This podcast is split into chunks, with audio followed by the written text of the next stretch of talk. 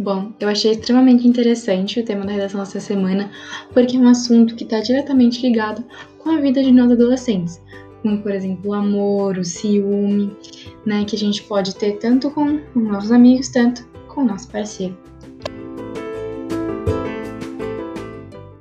Confesso que foi um assunto que tive um pouco de dificuldade para começar a desenvolver, porque começa a vir muitas ideias na cabeça e você não sabe certamente como organizá-las e qual você vai colocar no texto. Então, é, eu decidi seguir mais por uma visão de tipo, se a gente deve agir ou pela razão ou pela emoção.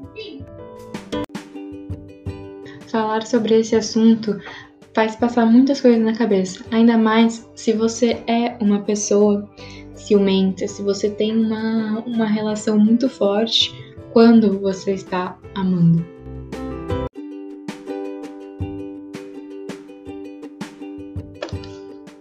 Acredito que ao recorrer de todas as redações possa ser algo mais natural, né, a utilização dos articuladores é, textuais, que eu também acredito que eu tenha usado bastante nesse texto da forma correta.